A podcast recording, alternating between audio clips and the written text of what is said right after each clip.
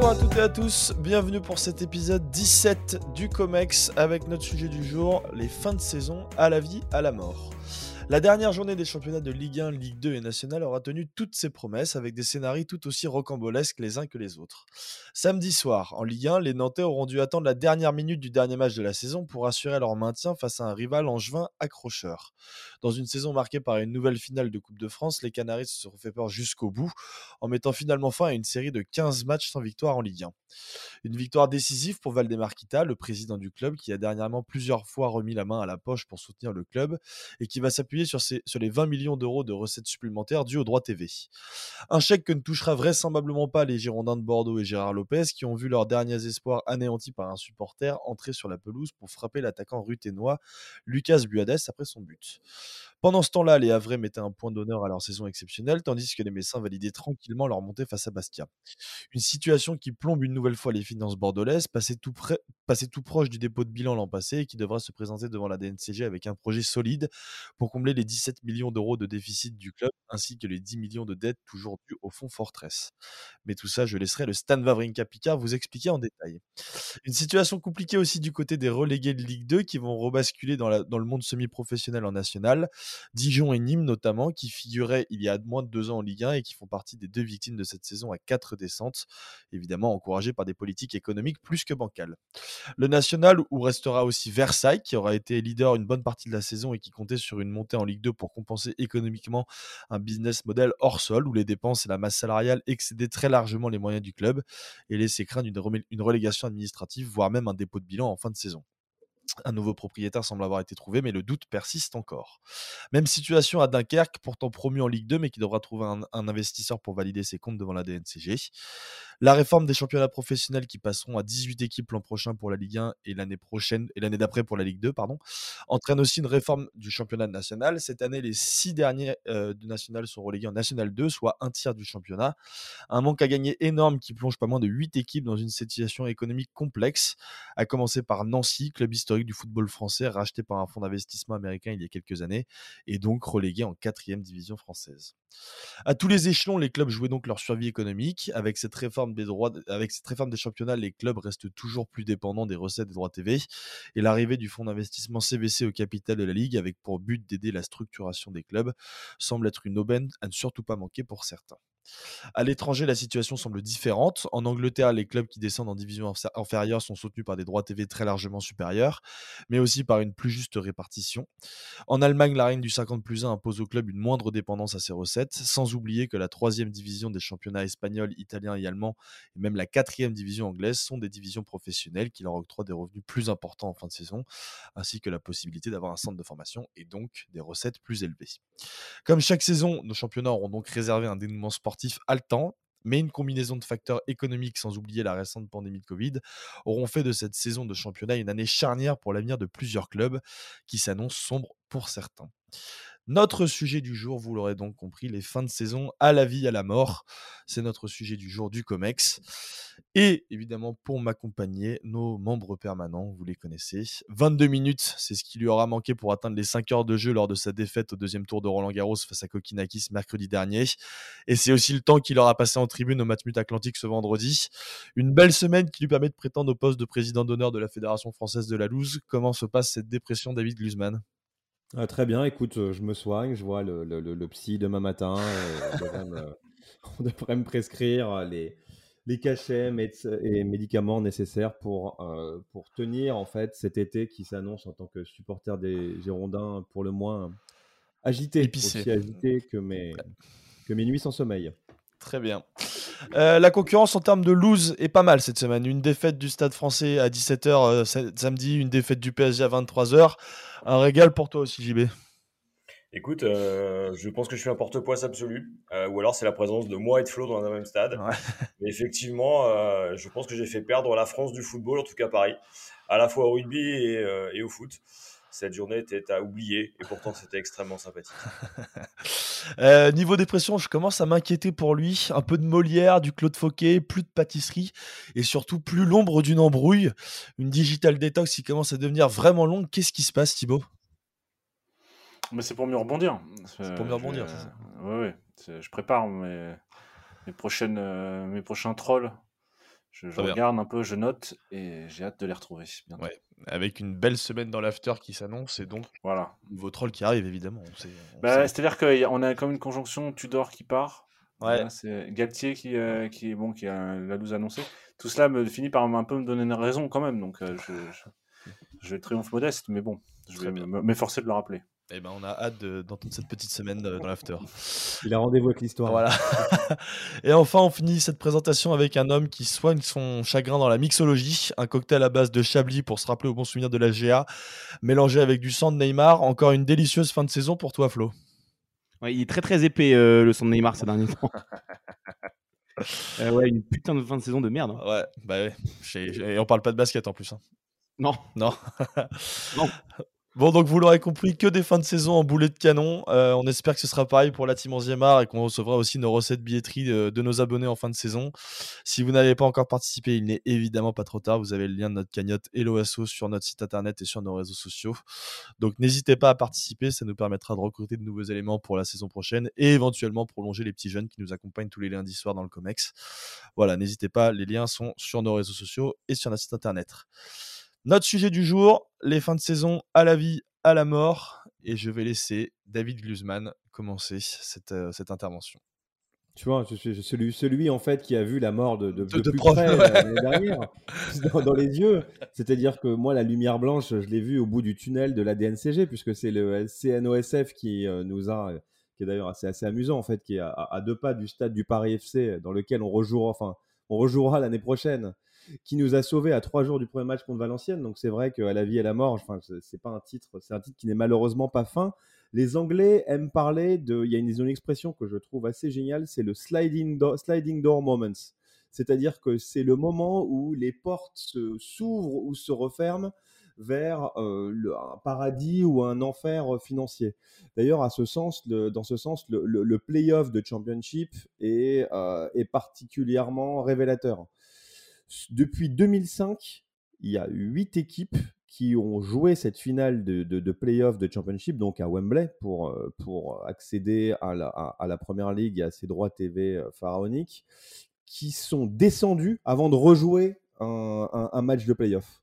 Donc, c'est dire les efforts financiers absolument considérables que ces clubs ont, mis en œuvre. Et, c'est aussi dire le, les risques encourus justement en fait pour rester dans, pour accéder à, la division supérieure. Et en parlant d'accession à la division supérieure, moi en tant que supporter bordelais, je sais que Thomas Jacquemier, qui c'était en février 2022, donc l'année dernière, avant notre descente, on était déjà mal en point. Et Thomas Jacquemier, qui est le directeur financier, qui est d'ailleurs très compétent, je tiens des géants, des géants de Bordeaux, avait dit de toute façon, il n'y aura pas de vie pour les Girondins de Bordeaux en Ligue 2. Donc on a vu qu'il y avait une petite mort, mais pas vraiment de vie, mais que ça dit beaucoup sur euh, la pérennité, et c'est vraiment sur ce, mot que je souhaiterais insister, et la continuité des, de, de, nos clubs de football, dans la mesure où si un club qui s'est sauvé à la dernière journée de la saison d'avant qui a fini miraculeusement 12e avec une victoire à Brest, ne peut pas supporter le coup de la descente, c'est qu'il y a un problème non seulement dans notre gouvernance, non seulement dans la qualité de nos actionnaires, mais surtout dans la façon qu'on a de la contrôler. C'est-à-dire que c'est absolument improbable que des équipes qui finissent désormais très régulièrement en deuxième partie de tableau soient mises en danger en cas de, euh, de descente de, en, division inférieure. Mais ça, pourquoi? Parce que la DNCG, dont on aime se targuer d'ailleurs, on, se sert même de la DNCG pour expliquer nos piètres résultats européens. Ah oui, mais vous comprenez, en France, euh, on n'a pas de résultats européens parce qu'on a une DNCG. Notre DNCG marche très bien et, très stricte et très conservatrice et euh, nous permet, d'accord, on ne gagne pas forcément en Europe, mais on ne dépense pas l'argent qu'on n'a pas et on a des clubs très sains financièrement. Ce qui est faux. Parce que le rôle de la DNCG, qu'est-ce que c'est? C'est de s'assurer que le club en question, qui, est auditionné devant la DNCG, les auditions vont, euh, vont avoir lieu tout au long de ce mois de juin, pourra finir l'exercice suivant. Donc, indirectement, ne, ne faussera pas l'éthique du championnat. C'est pour s'assurer que tous les participants finiront la course. Mais comment on peut faire signer des joueurs sur plusieurs années? Comment on peut négocier des droits TV sur plusieurs années? Comment on peut signer des contrats de sponsoring sur plusieurs années et avoir une autorité prudentielle et une autorité réglementaire qui ne jauge la solvabilité que sur un an c'est absolument euh, hallucinant. C'est-à-dire que ça n'a, ça n'a absolument aucun sens. Quand on signe un contrat de plusieurs années, on veut s'assurer que l'une des parties soit là durant toute la vie du contrat. Et c'est ça que je reproche à la DNCG, c'est que la DNCG, elle a eu un raisonnement à courte vue. Et ce qui pousse les clubs à avoir également un raisonnement à courte vue un raisonnement à courte vue en se disant, bah, de toute façon, comment énormément de clubs passaient la DNCG il se dit, Ce qu'il faut savoir, c'est que dans l'exploitation, comme je vous l'avais dit, il n'y a, a, que deux clubs sur les 40 clubs professionnels qui sont positifs. C'est-à-dire qu'ils ne bouclent leur budget qu'en vendant des joueurs. Et tous les, ans, ce trou est, comblé à la DNCG par des promesses et par aucune garantie. Donc, soyons force de proposition et pour garantir la continuité et la pérennité de nos clubs, demandons à ce que ces ventes, justement, puisque ces ventes, c'est de toute façon euh, maintenant, euh, c'est impossible de changer le business plan d'un club aussi rapidement, mais soit préfinancé, soit avec des, comptes séquestres. Je vous donne un exemple. Si Gérard Lopez j'en parle parce que c'est des chiffres que je, euh, que, je connais bien. L'an dernier avait dit qu'il allait vendre pour 14 millions d'euros pour boucler le budget. Il, avait proposé des garanties, des garanties qui n'avaient pas aucune valeur. In fine, la DNCG a, fini en dernière instance à lui demander de préfinancer ses ventes en, mettant le montant de ses ventes en séquestre mais c'est ce qu'on pourrait institutionnaliser pour les clubs. Pareil, moi, dans, mon, travail quotidien, dans mon travail de banquier, quand je présente un dossier en comité de crédit, je présente ce qu'on appelle un base case, c'est-à-dire le cas où, tout va bien, et on me demande de faire un stress case, c'est-à-dire qu'un cas dégradé. Euh, moi, je finance de l'immobilier, on me demande de présenter un cas où un locataire partirait. Pourquoi Lorsque les clubs présentent leur dossier devant la DNCG, pourquoi on ne les oblige pas à prendre un cas très dégradé où il y aurait besoin d'une injection de fonds propres ou de l'intervention d'un partenaire extérieur pour boucler le budget et surtout, et surtout de donner des preuves que les moyens seront là, nécessaires seront là pour le combler. Ça peut passer par exemple par l'imposition de fournir des garanties bancaires, pas des lettres de garantie à première demande émises par des sociétés non solvables ou des coquilles vides, mais des garanties bancaires solides. Et c'est ça, moi, qui qui m'a vraiment choqué régulièrement, dans, même, même quand, on, quand on se remémore le, vocable utilisé le, euh, sur les dernières journées. Cette rencontre, c'est le match de la mort. Cette rencontre, c'est euh, les, les, Anglais ont une expression qui dit c'est le make or break. Mais ça dit beaucoup en fait. C'est-à-dire que un club, nos clubs, seraient soumis à des résultats sportifs à une rencontre pour leur pérennité. Moi, très sincèrement, c'est quelque chose que je ne peux pas concevoir. C'est qu'on ne peut pas, d'un côté, se targuer d'être euh, le pays de l'orthodoxie financière quand il s'agit du football et avoir des organismes de contrôle aussi lâches. Et c'est vraiment quelque chose sur lequel je souhaiterais insister, c'est une amélioration et une financiarisation des organes de contrôle que euh, on demande des garanties plus fortes, plus fines et plus souples. Et pour moi, c'est essentiel pour la survie de notre football. Merci David. Je vais laisser JB enchaîner. Alors, le football à la vie, à la mort. Alors d'abord, euh, on va avoir un petit hommage euh, très rapide à Sergio Rico, hein, numéro 16 du Paris Saint-Germain, qui lui, pour le coup, est directement concerné. Mais après cette parenthèse, et le seul hommage finalement qui est marqué le parc hier, Revenons à ce sport euh, qui nous apparaît plus important euh, que justement euh, la question de la vie ou de la mort. Donc au-delà de l'expérience humaine, hein, de cette expérience que vous avez vécue intimement, hein, David et Flo, l'un pour Bordeaux, l'autre pour Auxerre. on pense aussi moi, vu, moi, vu que j'ai pas de cœur, du coup, je suis pas concerné.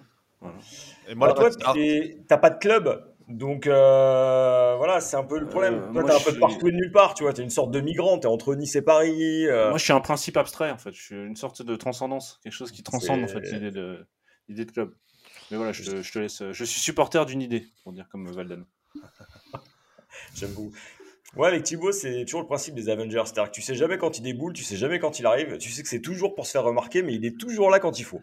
Et ça, c'est important. C'est une sorte de Batman, mais sans la cape, quoi avec un côté un petit peu. Euh, on sent, on, sent que, on sent que le mec est habitué quand même aux politiques. Tu vois, la boîte à cirage, ça sort au bon moment. Voilà. T'inquiète, je pourrais rien faire pour toi, moi, l'Assemblée nationale.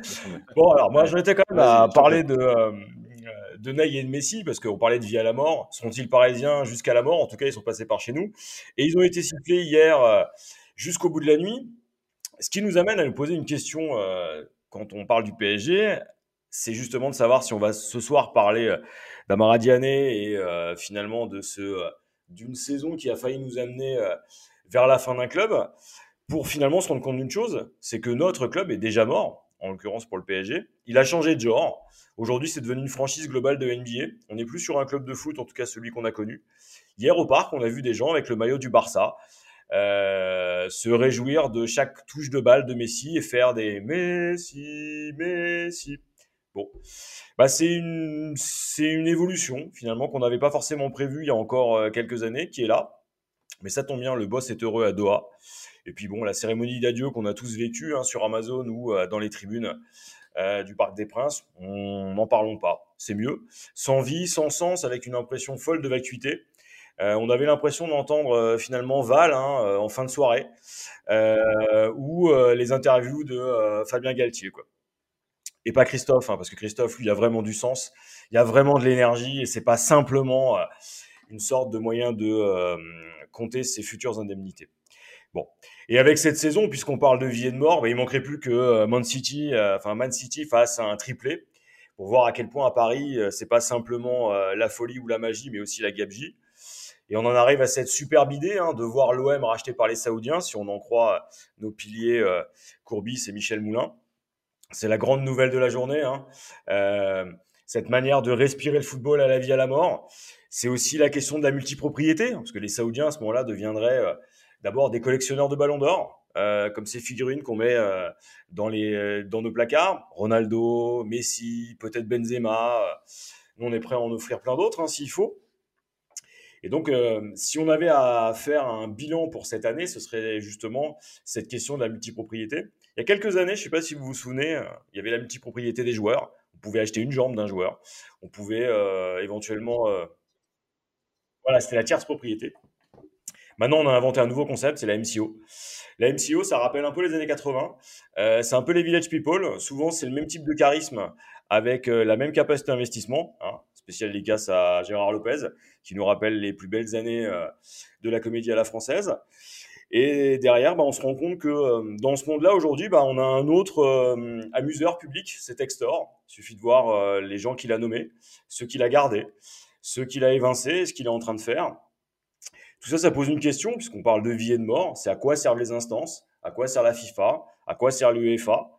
On sort quand même une Coupe du Monde en hiver qui a bouleversé nos championnats, qui a considérablement ému, là cette fois, Christophe Galtier.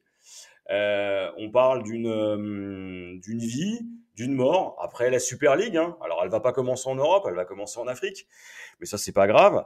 On parle de l'entrisme des États aussi et de la confiscation de ce qu'on appelait aujourd'hui le football. J'ai l'impression que tout ce qu'on a connu, moi, est déjà mort. Euh, une sorte de, je sais pas, une sorte d'apocalypse, de monde qui serait non plus une dystopie, mais devenu une réalité, comme si la totalité du football français était euh, finalement administré par Roten et euh, dirigé par Domenech. Une sorte de champ de ruines euh, qui ressemblerait à un congrès d'Europe Écologie Les Verts après qu'on ait décidé d'arrêter l'alcool. Une fois qu'on a dit ça, est-ce qu'il faut parler de la FFF je vois la tête de Flo qui se marre. est-ce qu'il faut aller plus loin justement que ça? Bah, ce, qui tombe, ce qui tombe bien, c'est qu'avec la mort du printemps arrive l'été, son silence. Alors bon, il y aura du mercato, mais ça va s'arrêter là. Pendant au moins un mois et demi, on va pas avoir de foot la mort de la saison va peut-être nous permettre d'oublier, de faire le deuil de cette horreur qui a été euh, cette saison euh, en Ligue 1, et puis euh, d'oublier aussi la victoire de Messi contre Mbappé en finale de Coupe du Monde, et puis la probable arrivée de pas mal de ballons d'or du côté de Riyad et de Jeddah. Tout ça pour dire qu'il est temps de passer le plat à Thibaut et Quitte à faire un enchaînement pourri. Hein, le euh, mec se marre de ses vannes. T'as fait deux fois qu'il fait ça dans, la... dans, son intervention. C'est dingue ça. voilà. Euh, donc, à notre Avenger préféré. Et euh, bon courage pour la vie et la mort. Thibaut. Tu as coupé ton micro, Thibaut, on t'entend plus. Je ne sais pas qui est la première partie de qui dans ce, dans ce show. je suis juste effectivement le, le, mec qui vend les, les sandwichs merguez à l'entrée. Enfin, à l'époque, on faisait des festivals. Ça existe encore les festivals ou pas? Non. Ça, il faut demander aux gens de moins de 30 ans, les gars. Les, les festoches, on allait dans les festoches. Bien sûr que ça existe, encore. parce que vu que maintenant il y a Tinder, il n'y a plus besoin d'aller dans les festivals en fait. Tinder euh, est partenaire de quasiment tous les festivals. Ah voilà. Je, savais qu'il y avait un, truc que j'arrivais pas à comprendre. Moi j'ai raté vraiment le, la période. Ah, c'est David qui le sait. Ah, bon, pas, du tout. Je suis pas trop. Euh, j'ai jamais été vraiment très euh, appli moi. Ouais, Écoute, moi, si j'avais du lait, je l'aurais été, mais bon, peu importe. Euh, nécessité faisant loi, J'imagine la meuf qui se prend une citation euh, en message, euh, message, message d'accueil. Voilà. Alors, bon, donc, pour revenir au football, et ouais, à la vie, à la mort, fin de saison, moi, ce qui m'intéressait dans cette fin de saison aussi, c'était de, c'était de relever un peu ce que vous avez dit là, et, et peut-être quelque chose d'un peu commun, qui est peut-être propre à cette saison et à notre football, je ne sais pas. Euh, mais on peut souligner hein, déjà ce qui s'est passé euh, factuellement euh, l'autre soir à Bordeaux. Donc, un, type qui sort d'une tribune pour aller pousser un joueur qui a célébré un but devant une caméra en s'imaginant peut-être qu'il allait annuler le but. Je sais pas trop pourquoi il y va. En fait, je, je comprends pas sur quel fondement on prend ce genre de décision. Bon, Ajaccio, là, on a touché le fond. Donc, c'est-à-dire que on a d'abord des embrouilles entre les Marseillais et les, Corses. alors du racisme dans tous les sens, parce qu'il y a du racisme contre les Marseillais, mais bon, les, à mon avis, les Corses, ils peuvent, dire la même chose. donc n'importe quoi, ça finit par un gamin qui se fait molester. Enfin, ça n'a vraiment tout ça est, d'un sordide absolument atterrant. Euh, le Havre, les, gens qui envahissent le stade avant la fin du match, hein, alors qu'il y a une, montée qui est en jeu, tu peux, tu peux perdre le match sur tapis vert juste après. L'entraîneur lui-même demandant aux joueurs, au, public de sortir du terrain. Il y a les images de Lucas Esner qui est en train de qui s'énerve sur les supporters en leur disant mais barrez-vous, qu'est-ce que vous faites là? Voilà, je continue. Hein, pardon. Le PSG qui euh, donc célèbre une défaite euh, à grande force de... alors tu diras ça c'est très PSG. Ça, moi j'avoue que mon côté parisien revient là-dessus euh, on est quand même sur le, navire euh, amiral de la loose française. Donc là on a vraiment le, euh, feu d'artifice jeu de son et lumière. Après être faire monter par contre Clermont était de mener 2-0 perdre 3-2 avec Léo Messi Neymar qui rentre qui se font siffler par le stade Mbappé qui dit que bon, au final, lui, il a pas tellement d'idées. Voilà, il sait pas trop ce qui va se passer. Bon, il s'adapte. Voilà. Euh, inutile de rappeler quand même que Paris Saint-Germain était champion, quoi. Donc à un point de différence avec euh, avec euh, Lens. Hein. Bon, quand tu vois l'effectif, c'est c'est laisse rêveur. Avec un Galtier qu'on savait qui était pas taillé pour le poste. Enfin, tout le monde le savait, à part peut-être Nasser Al Khelaifi. Je pense qu'il y avait à peu près tout le monde qui, qui disait la même chose. Oui, Campos, mais je veux dire, oui, mais quand même, je veux dire, même Galtier, enfin, c'est une, décision qui a aucun sens depuis le début. C'est invraisemblable ces décisions. Donc, je rappelle quand même un Marseillais, euh, qui n'arrive pas à faire jouer euh, l'OGC Nice, euh, qui est champion avec Lille, donc apparemment ça suffit pour entraîner le Paris Saint-Germain, qui ensuite propose un duo, alors là extraordinaire cette rumeur, Nengelsmann Thierry Henry, donc là on a quand même, on est limite sur un duo de comédie, limite, parce qu'on a vraiment deux personnages, deux égaux sur un bateau quoi. C'est vrai que ça manquait, on, aurait préféré. Limite, Mourinho, il y, avait un truc un peu d'entertainment. Au final, la Luis Enrique, qui était à mon avis la plus rationnelle, le mec joue, joue pas au foot, et le mec évidemment vient pas venir parce que comme le mec est rationnel, bah, il va pas venir. Donc moi je pars du principe qu'un mec qui veut, accepte de venir entraîner le Paris Saint-Germain ne doit pas entraîner le Paris Saint-Germain. Il faut recruter que les gens qui ne veulent pas venir. Parce que sinon, euh, à partir du moment où acceptes d'aller là-dedans, c'est déjà le verre est dans le fruit. Je continue, hein, pardon. Il y a eu euh, l'affaire de l'arc-en-ciel. Euh, vous vous souvenez, l'arc-en-ciel nos magnifiques euh, joueurs toulousains euh, qui, qui, qui finalement décident au nom de valeurs un peu mystérieuses, qui ne veulent pas assumer, que au nom de toutes les valeurs se valent. bon, à commencer par moi, je suis homophobe. Après, oui, c'est ma, c'est ma liberté de penser. Voilà, merci. le racisme, on a eu, on a eu aussi pas mal de. Alors, on a eu les cris de singe, on a eu les bananes. Euh, on a eu, euh, il y a eu aussi, alors je fais une petite aparté, il y a eu un Pepe Reina extraordinaire en, ah très, bien, très bien, excellent, euh, qui lui se fait traiter de communiste et se plaint auprès de l'arbitre en considérant que c'est une insulte. Donc Pepe Reina es comunista, c'était les, les, les, supporters du Rayo, donc bon, quand même très à gauche et qui se moque de Pepe réputé quand même plutôt à droite, et lui est allé se plaindre euh, à l'arbitre auprès, auprès de l'arbitre justement au nom de, du, l'antiracisme, quoi, hein, euh, comme exactement pour les mêmes raisons que Vinicius, car évidemment c'est exactement la même situation, hein, évidemment, euh, les mêmes raisons pour lesquelles Vinicius a, été euh, euh, insulté, voilà, car évidemment c'est exactement pareil.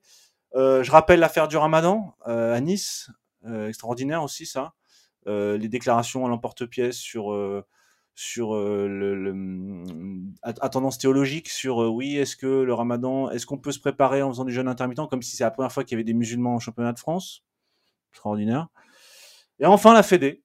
La Fédé cette année extraordinaire aussi donc là on a un président qui qui qui finit par partir remplacé par un anonyme qui restera sans doute. euh, avec un COMEX dont on se demande toujours un peu quelle est, la, mission. Bon, je passe la violence, etc. Bon, tout ça pour dire quoi? Qu'est-ce qu'il y a de commun à tout ça? Euh, bah, Je crois que c'est la bêtise, en fait. Euh, la bêtise. La bêtise généralisée. Euh, on a réussi à un peu euh, éradiquer en partie la violence.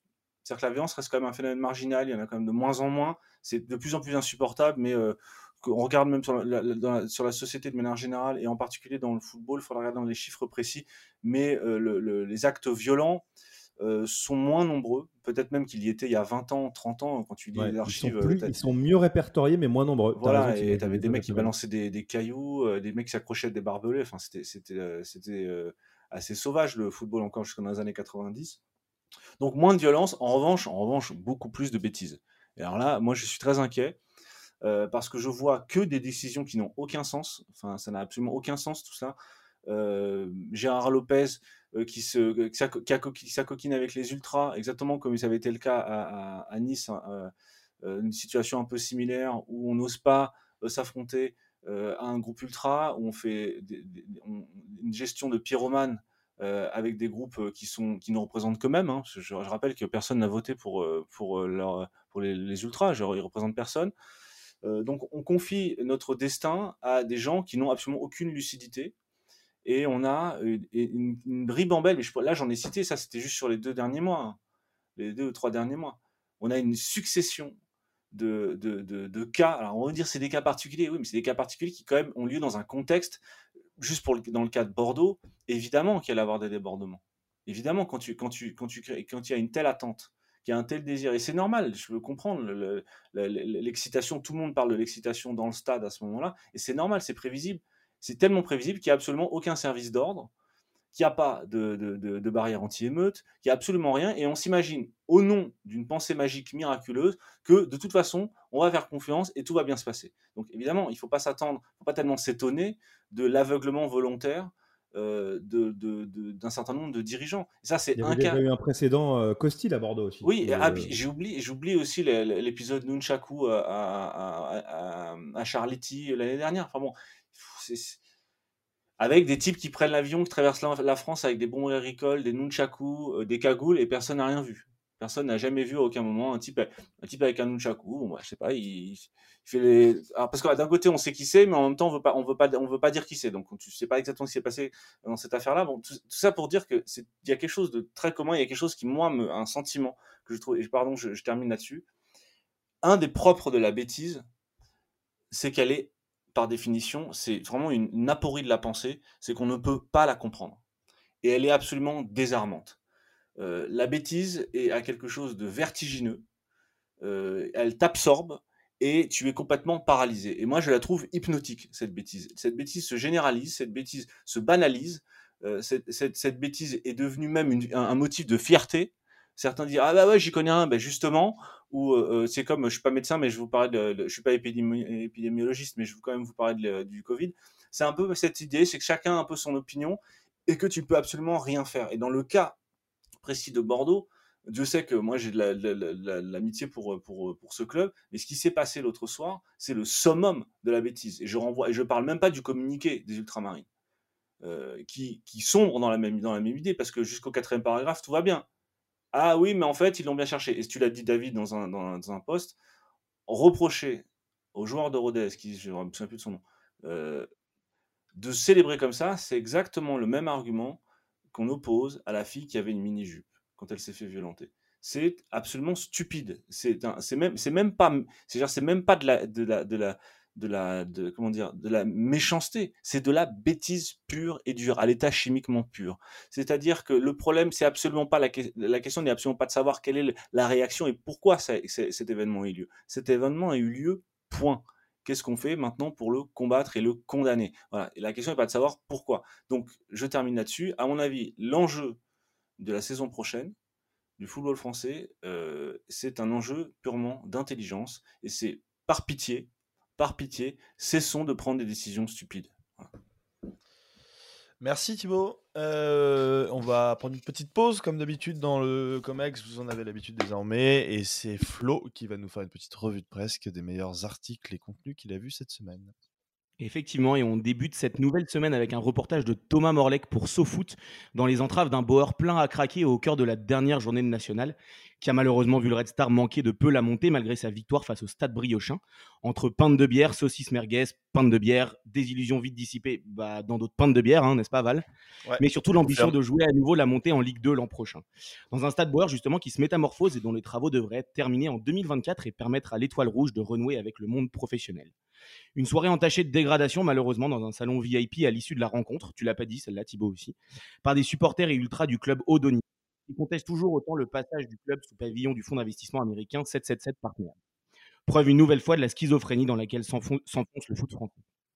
Et puisqu'on parle d'investissement américain dans notre football, et plus particulièrement dans le football européen, Arthur Merle, pour le site d'Eurosport, nous offre un retour sur la première année de Chelsea sous pavillon de l'américain Todd Poly et son consortium d'investisseurs. Arrivé plein d'ambition, il aura plongé le club dans le ridicule avec plus de 611 millions d'euros dépensés sur 16 recrues lors des deux premiers mercatos. Ce qui n'aura bien évidemment pas empêché les Blues de finir à la 12e place, pire saison du club depuis 94, avec la cinquième plus mauvaise attaque de Première Ligue, 76e des, des cinq grands championnats européens, avec seulement 38 buts inscrits. Une année riche en rebondissements dans Londres, dans le sillage de son nouveau propriétaire plus qu'instable, avec le licenciement dès septembre de Thomas Tuchel, pourtant vainqueur de la Ligue des Champions un an plus tôt, puis de son, de son successeur, Graham Potter, libéré de son contrat avec Brighton contre 20 millions et limogé seulement 7 mois plus tard, pour laisser place à un Frank Lampard dépassé, qui n'aura reporté donc qu'un seul match sur les 11 à la tête de l'équipe. On souhaite bien du courage en tout cas à Mauricio Pochettino, nouvel entraîneur en ce lundi, nommé justement en ce lundi dernier, pardon, et qui avait quitté les ingérences du PSG Qatari il y a un an pour rebondir dans le bordel des Blues. Pochettino, c'est un peu le flair de la police écossaise quand il s'agit de trouver Xavier Dupont de Ligonnès. Ah bah ouais, Mauricio, la première impression n'est pas toujours la bonne.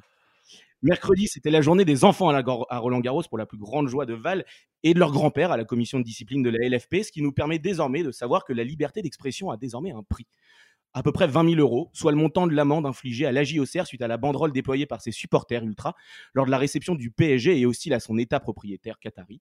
Si Paris est la ville symbole de la liberté, le PSG est le club symbole de la, de la dictature. Remember Boycott Qatar 2022.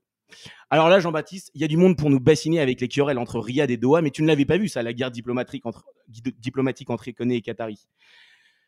Tremble, tremble le prince Altani face aux héritiers de Jean-Pierre Jean Soisson.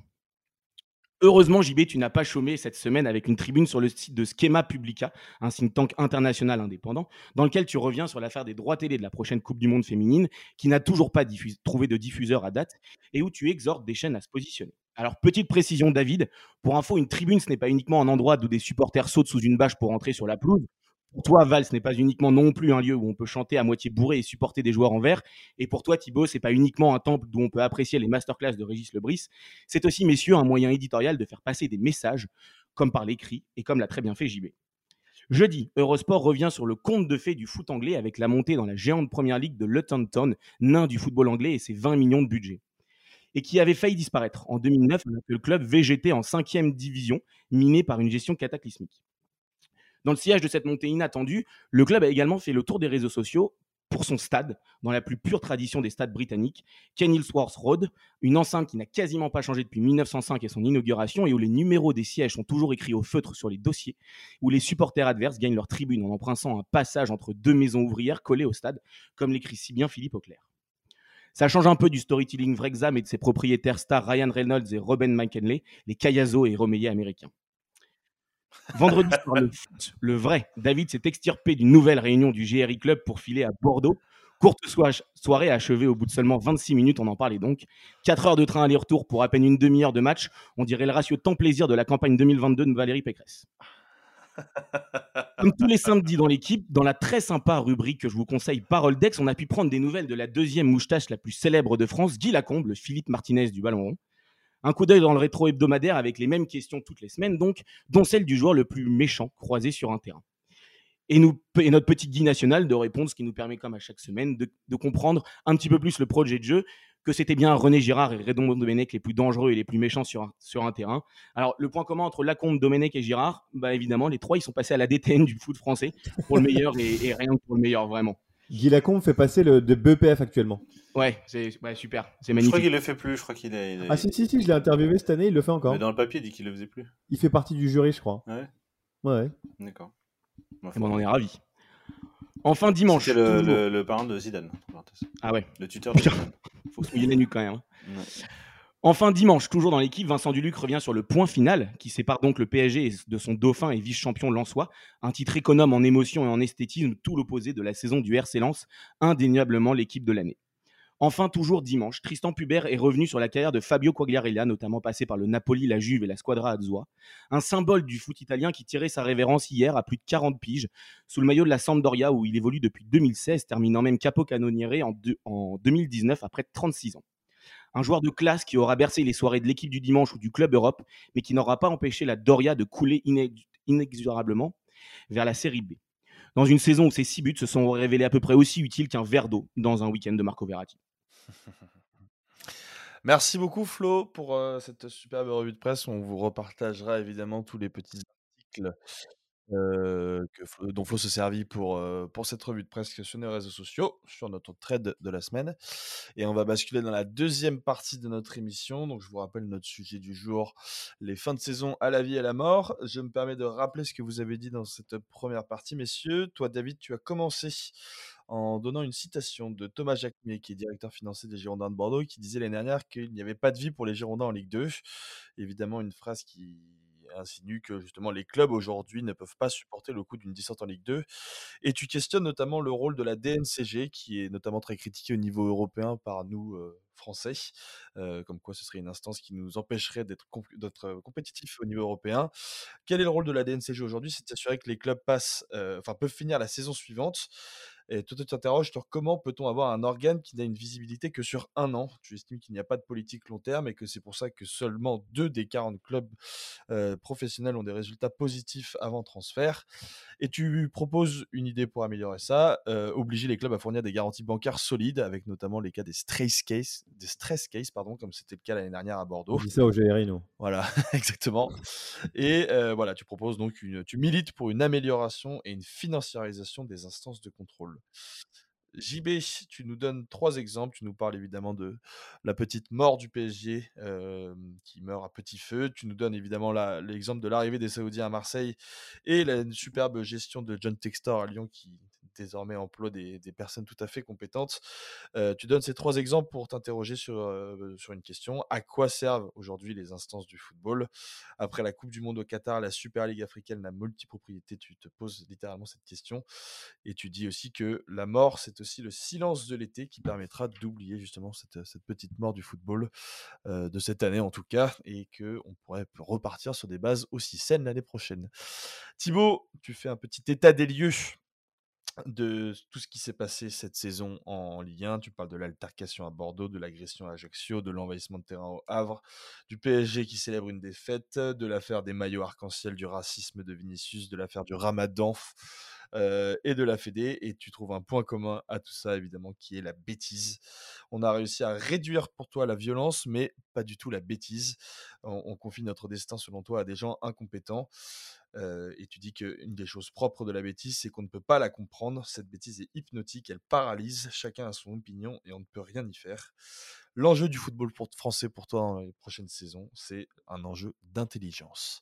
Messieurs, je vous laisse continuer cette discussion et je relance David pour notre deuxième partie. Eh ben, relance-moi, parce que euh, la décision intelligente, tu en as déjà parlé, ce serait, selon moi, de professionnaliser le National 1, la troisième division. On est, euh, alors pour plusieurs raisons, et c'est un sujet, alors c'est un peu, euh, je jette un peu un pavé dans la mare, mais je souhaitais en parler dans le COMEX, et je trouve que c'est assez à propos dans, notre sujet de, de, la semaine, dans la mesure où on parle d'à la vie, à la mort, mais il y a quand même 6 clubs sur 18 qui sont menacés de disparition en national, c'est-à-dire un tiers. Donc, c'est, enfin, je vais vous le rappeler, on a Sedan, on a Dunkerque, on a Versailles qui a trouvé euh, le fils Muliez, qui n'a pas vraiment réussi dans le groupe Auchan et qui va, qui va essayer de redresser euh, Versailles, qui est une équipe qui proposait des salaires à Fabien Lemoine, à Germaine Lenz, qui a joué à Sunderland sans avoir les moyens de. sans, stade, sans centre de formation, sans infrastructure, sans histoire, sans rien. Donc, euh, un projet qui Le Chelsea de Paris, ouais, non mais. Pitié, quoi. Ouais, de, et, et, alors, et encore. Euh, c'est incroyable. T'as, pas vu non, mais je, je, suis désolé de, de, de, de ah dire ça, mais. Coupe-moi, c'est le but de la c'est, c'est affligeant, en fait. C'est affligeant ce que, de, de, de voir. On se rend pas compte. Non, en fait, on, a, on, a, on, a, on avale des trucs et on se dit, ah bah voilà, euh, c'est, c'est, bah, c'est raté. Ah oui, un stade qui a pas de club.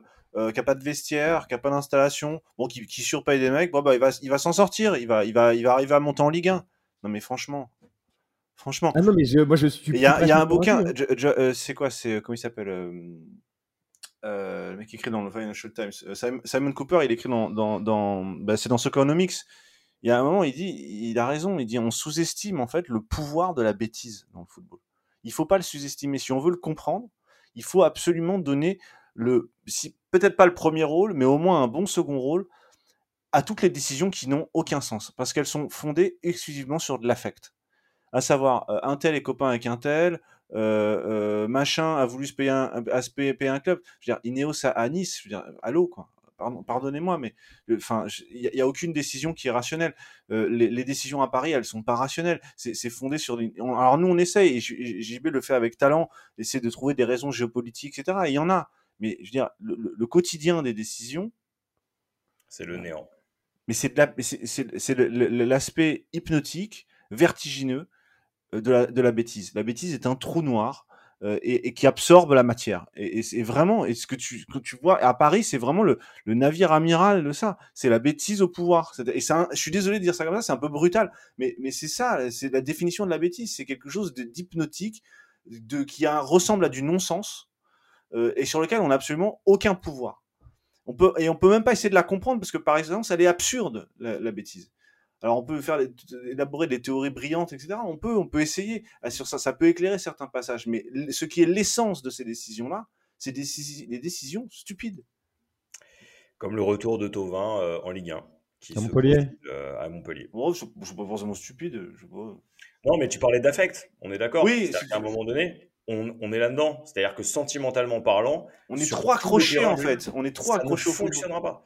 Et je suis complètement d'accord avec toi. C'est-à-dire que d'un côté, les amitiés prennent le pas sur la raison. De l'autre côté, on a, des, on a des décisions qui sont prises dans des contextes euh, qui sont littéralement euh, impropres à toute prise de décision et toute prise de, hum, de décision qui soit rationnelle. On est sur un niveau euh, absolument fou. C'est justement ce que tu disais, David, sur, sur Bordeaux. Quand tu vois que le CNO, à la tête duquel on a des incompétents notoires, va sauver des escrocs, c'est que tu as quand même un problème. Et qu'en l'occurrence là, il y a une question qui se pose, c'est aussi celle de la responsabilité des acteurs qui donnent le droit à chacun de faire mumuse avec des vies, des stades, des clubs, et puis euh, des écosystèmes euh, et des territoires. Il y a un moment donné, euh, nous on le voit à Paris, mais on le voit aussi ailleurs. on parlait de Payan la dernière fois à Marseille. on parlait finalement de ce que Doha faisait avec le PSG. Il y a un moment, il va falloir que ça s'arrête, parce que là, la bêtise au pouvoir, ça va commencer à se voir, ça se voit, et on va commencer à payer sérieusement la note. Papendia, il n'y a pas toutes les raisons du monde. Le président a parlé de décivilisation. il ferait mieux de parler de bêtises généralisées. Quoi. On est véritablement là-dedans. Je suis entièrement d'accord avec toi, Thibault. Mais tu parlais d'ingérence, tu parlais d'ailleurs de Benoît Payan. Là, il y a Pierre Urmic, qui maire de Bordeaux, qui vient, alors qui, qui, n'aime de, de, son propre aveu pas du tout le football, qui vient d'écrire une lettre euh, conjointe avec le maire d'Annecy, ah, euh, ouverte pour que le match soit rejoué. Ah, bah, Pierre Hormix, c'est quelqu'un qui, euh, bon, à part décaler le, enfin, décaler le loyer, le paiement du loyer du stade, de toute façon, il n'a pas de, locataire de remplacement, donc il était un peu dos au mur. C'est quelqu'un qu'on n'a pas entendu avant qu'on perde à Annecy. Donc, il est venu au Hayan dans les vestiaires faire un, pep talk, un discours de motivation. Et là, en fait, il y a, une lettre où bien évidemment, en fait, il insiste sur le, rôle du, du noir et pas du tout, en fait, sur les, failles de la sécurité, et qui demande une, une, y a une volonté, en fait, donc politique de rejouer le match. Non, mais c'est, euh, je savais pas, mais c'est fou. Voilà, c'est ce que je veux te dire, c'est on est, c'est un panorama que je trouve extrêmement inquiétant. Euh, et, qu'on accepte en fait de manière euh, quasiment automatique, mécanique, et alors on essaye un peu ici de mettre un peu d'intelligence, de, essayer de, voilà, de dire des choses. Mais c'est quand même on est face à des situations qui sont quand même absurdes c'est complètement absurde. Il faut faut pas sous-estimer l'aspect incompréhensible l'absurdité en fait des décisions Justement, David, tu as été coupé tout à l'heure par, euh, par Thibaut qui, qui a fait une intervention qui était très bien parce que je vais pouvoir la capsuler. Je vais pouvoir faire une petite capsule de ce que tu as ah, dit sur la bêtise. Euh, non, non, non, mais, non, mais c'est très bien. On va pouvoir la ressortir à chaque fois qu'il y a un mec qui dit une connerie sur Twitter, donc c'est parfait. euh, mais tu étais en train de, étais en train de d'avancer une idée pour euh, la professionnalisation de la troisième division. Mais parce que en fait, ça rejoint aussi, c'est une bêtise absolue déjà de, de, de, ne pas avoir une, une, troisième division, un National 1 professionnel. On est le seul, alors on s'auto-proclame proclame, membre du Big Five. D'ailleurs, il n'y a que nous qui en parlons en Europe de ce Big Five, mais euh, on est les seuls, le seul pays du Big Five qui n'a pas une troisième division euh, professionnelle. Tu l'as bien dit Val. Et on demande à des clubs amateurs, pour la plupart, de d'agir et de, de, de mettre en jeu des dépenses à la hauteur d'un club professionnel. C'est-à-dire qu'il n'y a absolument aucun sens. Et euh, on fait jouer des joueurs en CDD avec des joueurs en contrat fédéral, avec des joueurs en CDI. Il n'y a aucune harmonisation juridique. Et on demande aussi à ces clubs, euh, d'un point de vue d'infrastructure, d'être prêts directement à la montée de la Ligue 2. Là, on le voit avec l'histoire du stade de Concarneau. Absolument. Donc, euh, et ça, on te dit quoi? On te dit oui, mais euh, de toute façon, euh, les clubs professionnels, il n'y a pas le, financement, les clubs professionnels n'accepteront pas de reverser une part supplémentaire du gâteau, mais je renvoie à l'épisode qu'on avait fait sur savoir perdre pour gagner plus tard. Une troisième division professionnelle, absolument tout le monde y gagnerait. C'est-à-dire que les joueurs auraient, les clubs auraient des meilleures infrastructures pour avoir des centres de formation. Sauf les concurrents, David. Sauf ceux qui ont déjà des infrastructures. Sauf, ceux, qui vont choisir Philippe Diallo. Non mais, non mais oui, tout à fait. Mais les clubs de Ligue 1, Ligue 2 qui te disent mais moi je veux pas abandonner une part du gâteau, déjà ce serait une part minime parce qu'on parle d'un gâteau qui est divisé entre, entre 40 clubs. On parle d'une part minime et euh, qui ils pourront récupérer des joueurs mieux formés, qui s'entraînent dans de meilleures conditions, qui jouent dans un championnat plus médiatisé et, euh, qui, jouent dans un, championnat mieux mis en avant. Et surtout, pourquoi nous n'utilisons pas ce National 1 professionnel pour être le labo du foot français? On se dit tout le temps ah mais oui mais euh, euh, ça si on met en place et si ça fonctionne pas mais pourquoi le salary cap? Pourquoi la sonorisation des arbitres? Pourquoi les tribunes debout? Pourquoi le système de playoff Je sais que toi, Thibaut, y es attaché. Pourquoi Moi, je suis attaché à réfléchir, quoi. mais, un exemple, mais justement, pourquoi on ne se sert pas de ce championnat de national qu'à des clubs historiques, le Red Star, Nancy, Châteauroux, des clubs qui sont très ancrés d'un point de vue sur le plan territorial, pourquoi on ne s'en sert pas comme laboratoire? Ça pour... et, on serait là, encore une fois, puisqu'on serait des pionniers sur le, sur le plan européen. Moi, c'est quelque chose qui me tient à cœur et je trouve cette situation absolument euh, ubuesque et euh, je pense que tout, encore une fois, tout le monde y serait gagnant et c'est de la bêtise de ne pas le mettre en place. Moi, je vais aller dans le même sens que toi. Euh, on parlait du foot féminin, on en a beaucoup parlé cette semaine et j'ai signé un papier dessus. Excellent d'ailleurs, je, tiens, je, l'ai dit en privé. Hein, donc, si vous lisez l'interview de Marinette Pichon dans l'équipe du dimanche, vous vous rendez compte qu'elle souligne exactement la, même chose que ce que tu viens de dire. Pour le foot féminin et son organisation, on devrait avoir une ligue professionnelle. Les Espagnols, les Anglaises euh, sont en train de nous rattraper. On est incapable de travailler ça. Or, on a des filles, on a des enfants, on a des femmes, on a un public, on a les annonceurs qui sont prêts à y aller.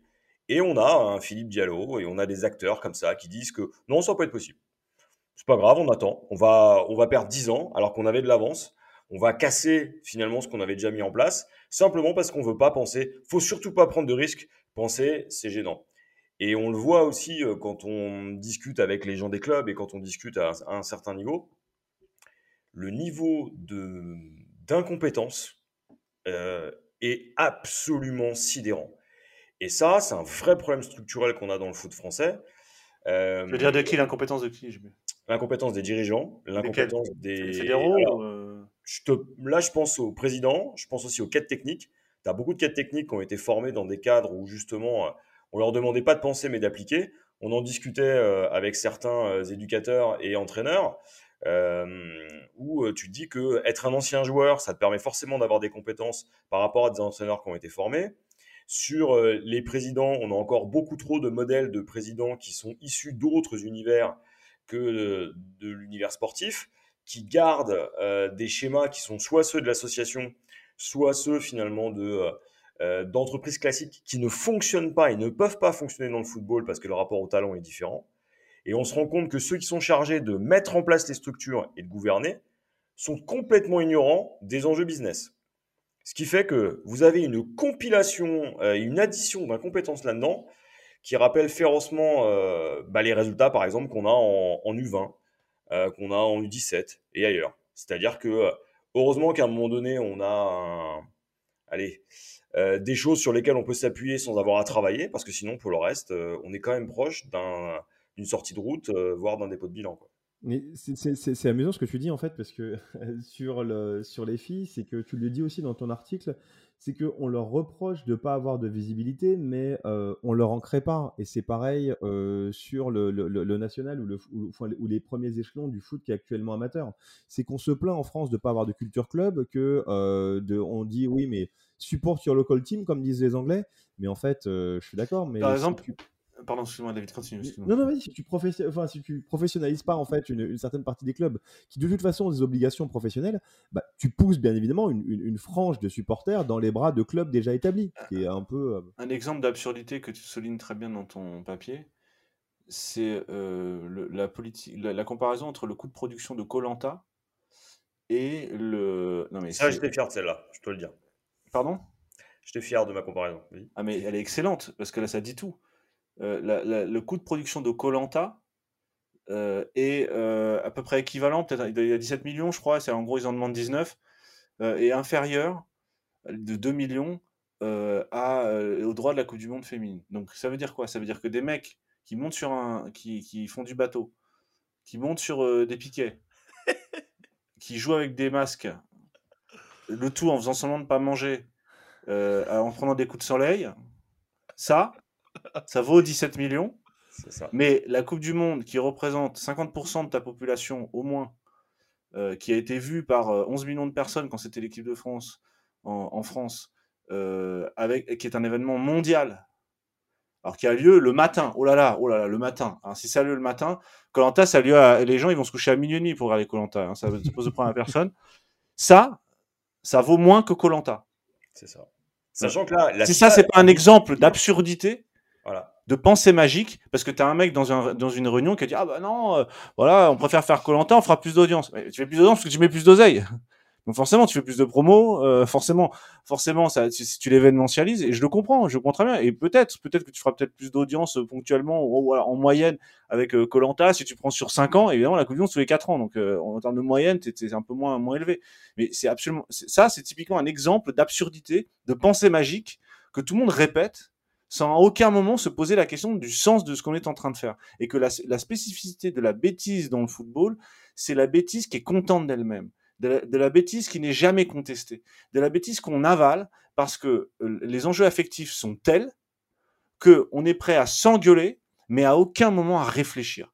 Donc c'est ce que je trouve absolument aberrant dans cette affaire-là. Et, là, dans ton papier, il est très intéressant pour ça. C'est la première fois que je disais ça. Effectivement, tu, tu, dis, tu compares Colanta, tu te dis, mais c'est quoi Colanta? C'est quoi en fait? Ça, ça, ça vaut moins que la Coupe du Monde. Ça vaut, euh, la Coupe du Monde, c'est censé valoir moins que ça. -dire, qui, dans quel cerveau est née cette idée? Je veux lui parler. je veux l'entendre. pas lui parler parce que j'arriverai pas, mais l'entendre. Moi, ça me paralyse. La, bêtise, ça me paralyse. Deuxième capsule, deuxième capsule, Thibaut. Non, mais il y, a quelque chose qui est drôle, c'est que euh, nous, les, depuis la, reprise euh, du, du, club par Gérard Lopez, les, féminines de Bordeaux, qui ont joué le tour préliminaire de, la Ligue des Champions, sont complètement mises de côté. Et on nous dit c'est des questions budgétaires, en fait. Elles coûteraient trop cher, elles coûtent environ 1 million, 1 million 75. On a acheté euh, Badji, un attaquant d'Amiens, on va lever l'option d'achat à 4 millions et demi. Pour vous dire, il a, il a mis 6 buts. Euh, et c'est un problème, on nous dit que c'est un problème salarial, alors qu'on ne pense pas du tout à l'exposition, à l'image enfin positive que, du club que cela donnerait. Et euh, moi, je connais des gens qui sont très proches de la section féminine. Les filles, le, salaire maximum, il n'est même pas à 5000 euros. La plupart sont au SMIC avec, euh, avec une voiture. Et donc, vas-y, vas-y. Tu vois, là où ils ont tapé juste dans le, le fameux film des Portugais, là, qui est excellent. Là où ils tapent juste ils sont pas sur un, de, ils sont pas sur un truc moraliste, ni ni ni il faut regarder les filles, l'égalité. Nous on est là-dedans, c'est un truc administratif quoi. Il faut 55. Non, ils sont dans un truc existentiel. Putain, il y a des il y a des parents qui ont des filles et qui aiment le foot et c'est possible. Tout simplement. Et qu'il y a 50% de la population qui est féminine et que 50% de cette population, une bonne partie va s'intéresser au football au moins parce que le père ou le frère va y jouer. Mais ça, suffit, en fait, ça, comme argument. Vous voulez quoi d'autre, en fait, comme argument? Que ah bah, les femmes, elles courent moins vite, etc. Et donc, alors, elles courent moins vite, on regarde comme le tennis, euh, il y a même du rugby féminin. Pourquoi il n'y a pas de. Enfin, c'est invraisemblable. Et, là, la, preuve que ces gens réfléchissent, les Portugais ont réfléchi, c'est qu'ils se sont demandé c'est quoi qui est en jeu? C'est la transmission, mon chien. La transmission. Et c'est ça qui fait que ça fonctionne. Et c'est ça. Et moi, franchement, ça m'a tiré les larmes, ce truc-là. Quand j'ai vu ça, je me suis dit, putain, mais ils ont touché un truc que j'avais pas vu. Je l'avais pas vu ça. Alors que j'ai une fille qui me demande de jouer au foot. Ce qui est assez intéressant, c'est que le Portugal est le premier pays à avoir acheté les droits de la Coupe du Monde, alors que c'est le pays qui a probablement le moins d'argent pour le faire. Et eux, ils sont ils sont pas posé la question. Hein. Incroyable. Ils y sont allés. Et c'est même pas une affaire de négociation. C'est-à-dire que quand on regarde cette histoire-là, et on a la même chose à Lyon avec Textor. Textor a dit que la section féminine était déficitaire de 15 millions d'euros c'est l'équivalent d'un transfert euh, finalement aujourd'hui d'un jeune du club de formation ou c'est l'équivalent du transfert d'Amin Sarr. Vous savez qui c'est Amin Sarr, vous? Oui, Van. Et Karl Toko Ekambi aussi, pareil. si vous mettez Amin Sarr et Toko Ekambi, vous avez la troisième meilleure équipe d'Europe et la meilleure équipe d'Europe sur les 20 dernières années en foot féminin. Et la réponse d'un mec de 50 ans qui vient des États-Unis, c'est je vais vendre le club parce que c'est 15 millions d'euros. C'est un Amin Sarr et un, et un Toko Ekambi. Et bah, ça, lui permet surtout de, sortir au las. C'est vraiment ça. C'est irrationnel. le, transfert d'argent. Non, mais c'est vraiment pour ça. Il a vendu le club de, féminin pour finir d'acheter le club masculin. C'est incohérent. C'est incohérent. Et on voit. Eh, ça n'inquiète personne. Hein. J'ai pas l'impression que ça inquiète énormément de monde. Hein. Textor là, ce move là, ça prouve que la totalité des clubs, et il suffit de voir ce qu'il a fait en Belgique. Hein, euh, la totalité des clubs. Là, Gauthier Ganet qui a, coulé, qui a, emmené Nancy en, CF, en, CFA. De la Ligue 2 en CFA. C'est, à 5 ans, c'est le mur. Mais il n'y a personne qui dit, qui dit mais euh, John, euh, machin, là, le Gauthier, là, tu veux, voir, tu veux faire vraiment du business, il faut regarder les résultats. Les résultats, c'est pas terrible. Il n'y a pas un mec qui lui a dit ça. Non, mais c'est, dingue. tu vois, c'est ça la bêtise. Tu dis, mais c'est comment on en arrive là, en fait? Comment c'est possible? non, mais surtout que Gauthier Ganet, en fait, si tu veux, il est quand même Enfin, il est quand même connu aussi en Belgique. Il, est passé à, il est passé à Nice aussi. oui, il est, passé à Nice. En fait, c'est un mec qui a été. Tu sais qu'il était stagiaire de Martel en fait à la, à la base, et que Martel, euh, il n'est pas stagiaire de Martel à l'époque euh, Eric Sicora, Tony Vérel. Hein. Il est stagiaire de Martel euh, époque Mamadov. Donc, voilà, donc euh, il n'est pas arrivé quand ça allait bien. Et donc, il doit avoir énormément de bagou, mais là, il a quand même l'année dernière, il a quand même fait descendre ses trois clubs en, en multipropriété. C'est fort dont cette année, il, a fait descendre le club belge d'Ostende. Et ils se sont dit quoi? Ah bah écoute, il a fait descendre deux clubs. On va le prendre immédiatement en bah, fait. il est disponible, ça veut dire qu'il est disponible. la logique. C'est absurde, qu'est-ce que vous racontez? Euh, On va clôturer cette émission. Je vais quand même laisser Flo euh, qui avait une petite intervention pour euh, clôturer. Vas-y Flo. Intervention, question Non mais en fait moi je suis, je suis, très très inquiet parce que ce degré d'incompétence, de bêtise et de populisme, quand on voit par exemple la réaction des politiques, que ce soit Payan ou Urmic, euh... Non mais Payan sur tapis, en pitié, le sauveur de l'OM quoi. Exactement. Mais, allô, moi, moi je suis très vous quoi. je suis très inquiet au il global. A, tapis, il a pris le club, il était en dépôt de bilan, il l'a rendu, il était en dépôt de bilan. Le mec a sauvé le club. non mais c'est incroyable. On va appeler des trucs pareils. On va appeler Jean hallucinant. Non mais c'est moi ça me rend fou la bêtise, ça me rend fou. Euh, je deviens fou. Ça, ça, ça mes moyens. ça je perds mes moyens complètement. Là où je voulais en venir, c'est qu'on parle, de, du, du, on parle de, du projet Versailles en national, mais jusqu'à tout en haut de l'échelle, où on a quand même un président de, de la LFP qui a même pas un an nous, nous, nous précisé qu'il voulait euh, que la, le, la, la, Ligue 1 devienne le deuxième championnat européen derrière la Première Ligue. c'est quand, même, quand même ahurissant. C'était le même qui avait le vendu le projet. Les mecs, ils notent. Ah bah voilà, il a dit ça. Ah bah, alors vous pensez quoi? Bah oui, je pense qu'il a raison. Non, je pense c'est un peu le même tôt. Qui avait fait le projet c'est le mec qui avait vendu le projet Dortmund à Marseille. Hein, donc, euh, à un moment, il n'y a pas de pas de fumée sans feu, mais au-delà de ça, moi je suis très inquiet parce que de manière globale, quand on sort, déjà quand on va dans les têtes pensantes de notre football, si tant est qu'il pense. Mets des guillemets, ouais, vas-y, mets des guillemets. Ouais. si tant est. Mais même au-delà de ça, quand on voit aujourd'hui euh, le, le, paysage politique, quand on voit d'autres fédérations, je sais pas, on est en plein Roland Garros. Enfin, ah vous avez vu la sortie de son gars sur plein vidéo où il y a des gamineries de savoir tu n'auras pas l'accès à la zone des joueurs. Enfin, le, Roland Garros, c'est la vache lait du tennis français qui devrait être le plus beau pays de tennis en termes de joueurs aujourd'hui parce qu'il y a un budget phénoménal, beaucoup de licenciés et c'est une catastrophe. Mais tout le monde semble content quand il y a Roland Garros.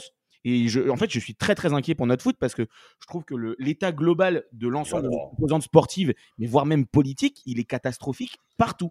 Et personne n'en prend conscience. Tout le monde semble content. Et pas sûr que ça s'améliore avec les jeux non plus. Oh putain. ça va être une belle. Euh, une belle année 2024 qui nous attend aussi. Messieurs, merci beaucoup pour cette émission euh, qui était très dynamique. J'ai beaucoup aimé. Moitié grosse tête, euh, moitié. Euh, ouais, ouais, mais elle était très bien. Elle était très bien. on va quand même clôturer évidemment avec notre petite recommandation habituelle. Et je vais te laisser commencer, JB. ok, si tu veux. un livre qui est sorti chez Solar, Nadal, Federer, Djokovic, mais c'est vu par un psychiatre qui été un ancien tennisman pro et qui revient sur la motivation. Ça s'appelle Nadal, Federer, Djoko, 21 matchs pour entrer dans la tête de ses champions et booster le mental. À l'heure où le tennis français, euh, au travers euh, des SQD, découvre que la préparation mentale, c'est pas simplement de dire à un gamin ou à une gamine, il oh, faut avoir des couilles, il faut y aller. Euh, lire juste les 20 premières pages devrait éclairer pour avoir discuté avec quelqu'un qui a énormément travaillé sur la préparation mentale dans pas mal de fédérations. Et je pense que ça va rejoindre ce que ce que Fouquet pouvait en dire. Euh, on est, nous, euh, même pas euh, dans l'histoire, hein, on est au niveau de la préhistoire, et ça, c'est vraiment quelque chose qu'il faut lire. c'est aussi coécrit par Arnaud Ramsey. Au, passage, il y avait une interview, parce que c'est Christophe Bernel, l'auteur, mmh, qui, qui, est spécialisé sur toutes ces questions-là, qui a travaillé évidemment dans la fédé de tennis et qui a été licencié au bout de six mois. L'histoire est vraie. Bah, du coup, je rajoute un petit, un petit truc s'il y a plusieurs recours, puisqu'on a fait une émission sur la préparation mentale en début de saison avec euh, Cédric Quignon-Fleuret, qui était euh, préparateur mental à, à l'AS Monaco et qui était très bien. Euh, pardon, j'ai changé l'ordre, j'avoue, pour les recours, mais du coup, je, te relance, David. J'ai été rétrogradé comme Bordeaux a failli comme Bordeaux. relégué l'année dernière, donc j'ai l'habitude des relégations, aucun souci. C'est pour contribuer un peu à ta dépression. Oui, non, mais alors moi, je vais, vous parler d'une histoire de mecs qui n'ont pas vraiment besoin de, euh, euh, préparateurs mentaux. C'est les mecs de la brise de, mer. Donc, euh, il y a une série en trois épisodes qui s'appelle Omerta sur Canal, qui est absolument exceptionnelle. Je n'en dis pas plus, mais quand j'ai fini le troisième épisode, j'avais envie de, me renommer Toussaint ou Ange et, de, et, de, déménager à Marseille. Allez-y, Omerta, Canal, top. C'est avec Cantona ah non, non, non, non, non, non, non, tu, tu vas, Quand on a fait de la chanson maintenant. Ouais. Essayez de regarder le clip. Je vais pas le mettre dans les recommandations du coup. ok, je vais regarder. Ouais, Vas-y Thibaut, je te laisse enchaîner avec ta reco. Bah, je voulais recommander l'article de JB euh, dans Schema sur le football féminin. Sur le football féminin, je pense que la tribune JB, il faut la lire et attentivement parce qu'elle est longue. mais, euh, mais elle est, euh, il faut la lire et il faut la méditer et, il faut euh, prendre ici quelques arguments et la mettre en lien avec le, le, clip de la fédération portugaise aussi. qui est remarquable. Donc c'est voilà, je pense que faut, on parle d'intelligence, il en faut quand il y en a, il faut le dire. voilà, et que ça, qu'il faut pas baisser les yeux devant la bêtise, surtout pas. Et eh ben, je vais permettre de faire Marocco avant toi, Flo, puisque je ne sais plus si on l'a déjà recommandé, mais on va aussi recommander ton bouquin, JB, sur le Qatar. Qui vient ah oui, oui, oui, oui, En fait, ça tombe bien parce que je n'avais pas de reco pour aujourd'hui. J'avoue que j'ai pas, pas, pas, lu grand chose derrière. Il y a, toujours de JB à recommander. Bah il y en a 4 par an qui sortent, donc a priori. c'est comme les albums de Jules, il y en a 4 par an, et JB, c'est. donc le bouquin Qatar dominé par le sport, géopolitique d'une ambition, je ne sais plus si on l'avait si on l'avait partagé, mais donc voilà, je me permets de le faire. Dépêchez-vous de le lire avant le prochain, parce que ça, ça va bien. Peut-être qu'il je... les mange, ou mangez-le, c'est pas le temps. Et je laisse Flo finir du coup avec ta reco. Alors moi, je vais vous faire une reco sur un truc que je n'ai pas encore vu, mais je vous impose à tous de poser votre, votre jeudi 8, 8 juin, donc jeudi prochain, parce que sort la série Netflix, docu Netflix, Tour de France au cœur du peloton. Ah ouais. Vibe de la bicyclette. Et euh, c'est le truc qui m'excite le plus de jusqu'à la semaine prochaine, presque plus que la finale de Ligue des Champions. Non, je rigole, mais ça J'espère que ça va être mieux que le truc sur, de, sur la Movie Star qui était absolument nul à chier. Hein. Ouais, qui était catastrophique, qui était catastrophique. J'ai arrêté. Euh, qui ça, lequel il y avait un, il y avait un, un, espèce de, de, truc de, de, de, de, de, de, documentaire. De, non, mais ouais, tu sais, c'est un truc en, en immersion sur la Movistar. C'était catastrophique. Ah, sur la Movistar, j'ai compris, une Movistar. Ah, d'accord, oui, oui, sur la sur l'équipe Movistar. C'était pire que le documentaire sur la Juve, qui était juste euh, sidérant. ouais. Ouais, ouais. Mais du coup, je vous conseille quand même celui-ci parce que pour le coup, je pense que vu les extraits, ça a l'air pas mal. J'ai juste pu voir le premier épisode qui était plutôt très, bien fait. Donc, euh, ouais, je vous conseille de voir ça pour les amateurs de cyclisme. Ouais, surtout que le tour de la Ils vont faire un documentaire sur Marinette Pichon, je crois aussi, qui est, ou un film qui est, sur, qui est, en préparation. Ouais, un film, exactement, ouais. Qui va être super intéressant, mm, j'espère. Et puis on va recommander aussi les highlights de Thibaut Leplat pendant cette émission qui seront évidemment disponibles sur notre Twitter et que je vous invite à aller liker. Bah, évidemment. J'espère c'est à... une, sorte de consécration pour moi. enfin avoir mes. Euh, c'est la fin de ta digital detox, je te préviens Thibaut. Ouais, c'est possible. Euh, voilà, donc n'hésitez pas à aller nous suivre sur les réseaux sociaux, euh, nous partager, nous liker, vous abonner et évidemment aussi si vous le pouvez à nous financer. On a notre cagnotte et l'OSE qui est disponible dans, la bio de nos réseaux sociaux, sur notre site internet. C'est hyper important pour nous, que ce soit pour le référencement ou pour nous aider à continuer à faire vivre ce média de manière gratuite le plus longtemps possible. Voilà, merci messieurs pour cette émission, c'était très sympathique. Une petite émission. On reviendra la semaine prochaine pour la dernière de la saison. Après la, après la finale de la Ligue des Champions, on n'a pas encore défini le sujet, mais on va, on va, on va, on va s'en occuper très rapidement. Et, euh, et, voilà, pour profiter bien de cette semaine. Si, si le sujet, on l'a, euh, Val. On l'a? Je l'ai déjà oublié, excuse-moi, je suis un petit peu débordé. C'était la, la, culture foot avec euh. D'accord. Ah ok. Bah, il faut qu'on confirme la présence de Sheriff, mais euh, mais voilà, vous avez euh, vous avez. Euh, le seul. Sheriff Gamour, l'immense. donc voilà, on se retrouve la semaine prochaine. attends, attends, je te rappelle. Attends. attends. Ça fera partie des highlights. Ça, ça fera partie des highlights de Thibaut. Attends. ouais. Attends. Qu'est-ce que t'as dit? Qu'est-ce que t'as dit? Je vais clôturer cette émission. Merci Thibaut.